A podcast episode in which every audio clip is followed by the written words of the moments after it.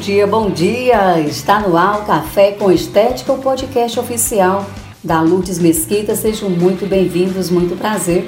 Aqui nós falamos tudo que está relacionado com o mundo da estética. Damos dicas, isso mesmo, dicas valiosas, empreendedorismo na estética, atendimentos em domicílio. Compartilhamos também os nossos conhecimentos. Então, fique ligadinho aqui porque toda semana Café com Estética a partir das 8 horas da manhã para você começar a sua semana aí com bastante motivação e, é claro, com muito sucesso.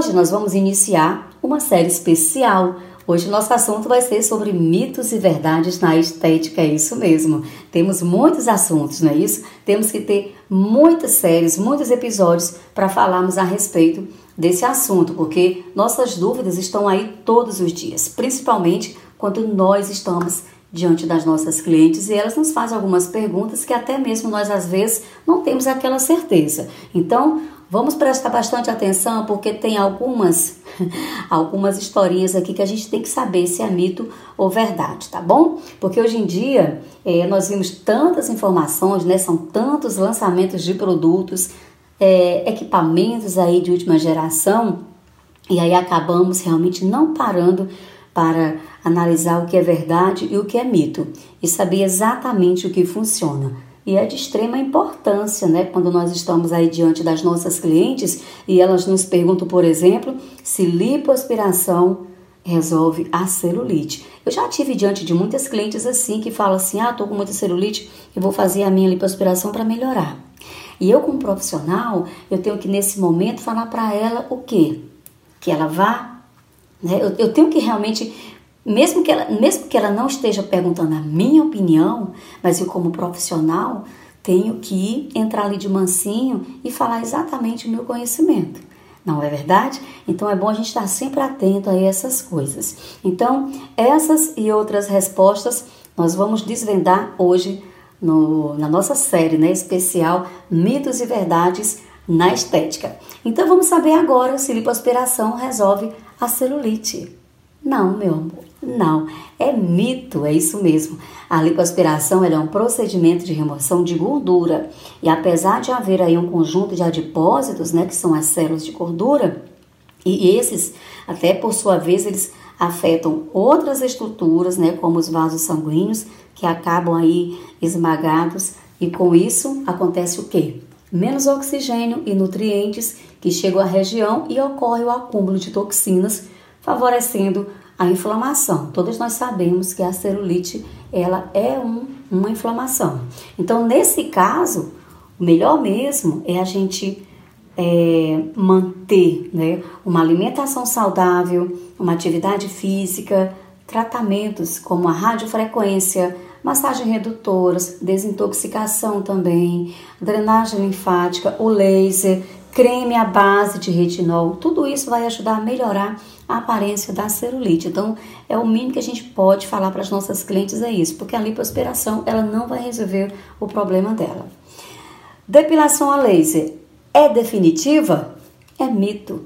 Ela elimina os pelos que já está presente na pele, mas porém é válido também lembrar é, que a aplicação do laser ele é eficiente, né? Porque os pelos vão nascer mais fracos, mais finos e até mais claros. Então também isso não vai interferir aí na estética. E olha só, para um bom resultado mesmo, é, são necessários aí mais ou menos três anos e depois manter somente né, um bom tempo aí com a, com a manutenção. Bom, cremes antidades não funcionam. É mito. É isso mesmo, porque quando eles são bem indicados e seguida aí as suas recomendações pela profissional, eles funcionam perfeitamente, inclusive retardam a necessidade de cirurgias ou até tratamentos estéticos mais invasivos. Então, se elas fizerem tudo direitinho, com certeza vão ver um excelente resultado aí com os cremes antidades. Outra questão também, o rosto perde volume ao longo dos anos. Mito ou verdade? É verdade. E isso ocorre, gente, por conta da perda de ácido hialurônico, né, que é uma substância produzida naturalmente pelo organismo, onde tem a função de reter água, além de deixar a pele também mais hidratada e volumosa. Então, sempre aquela questão, né? A gente tem que realmente beber bastante água e manter uma pele bem hidratada. Hidratar o corpo previne estrias? Mito ou verdade? É verdade. Inclusive, o uso contínuo de óleos vegetais, olha como o semente de uva, o óleo de amêndoas, o óleo de coco e até mesmo os cremes à base de ureia, eles ajudam aí a lubrificar a camada externa da pele. Beber bastante líquido também vai ajudar no aparecimento né, das estrias. Falando em estrias, estrias vermelhas são as mais fáceis de tratar? Mito ou verdade? É verdade mesmo, gente, porque as vermelhas elas são as mais recentes, né? Então o tecido ainda possui é a fibra elástica. Por isso, não se preocupe não, tá? A próxima cliente que chega aí com as estrias vermelhas, respire fundo e fique bem tranquila, porque é bem mais fácil de recuperar, tá bom? Dormir de barriga para baixo causa flacidez? Mito ou verdade? Bom, é o seguinte, nós vamos levar em conta que com a idade a pele ela se torna menos elástica, né? Então a pressão do travesseiro sobre o rosto pode causar rugas. Então é recomendado o uso de travesseiros para evitar as marcas na face. Portanto, dormir de barriga para baixo causa flacidez? Não, isso é mito, tá bom? Cápsulas de colágeno são o melhor tratamento.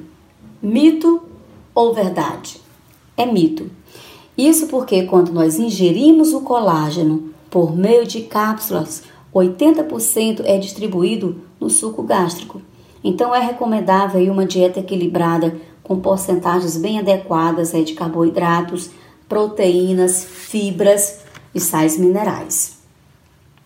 Exposição prolongada ao sol pode causar flacidez. Mito ou verdade? É verdade. A exposição prolongada aos raios ultravioletas ao ar livre, principalmente entre as 10 e 16 horas, pode ocasionar a quebra do colágeno. Então, por essa razão, é essencial e obrigatório o uso do protetor solar. E eu sei que nós profissionais cobramos muito, assim como nós cobramos água, nós também cobramos muito é, em relação ao protetor solar. E às vezes elas acham que é somente para evitar mancha mas a gente tem que deixar bem claro isso para ela que a exposição prolongada ao sol ela causa sim flacidez. Bom, gelatina é a melhor fonte de colágeno? Mito ou verdade?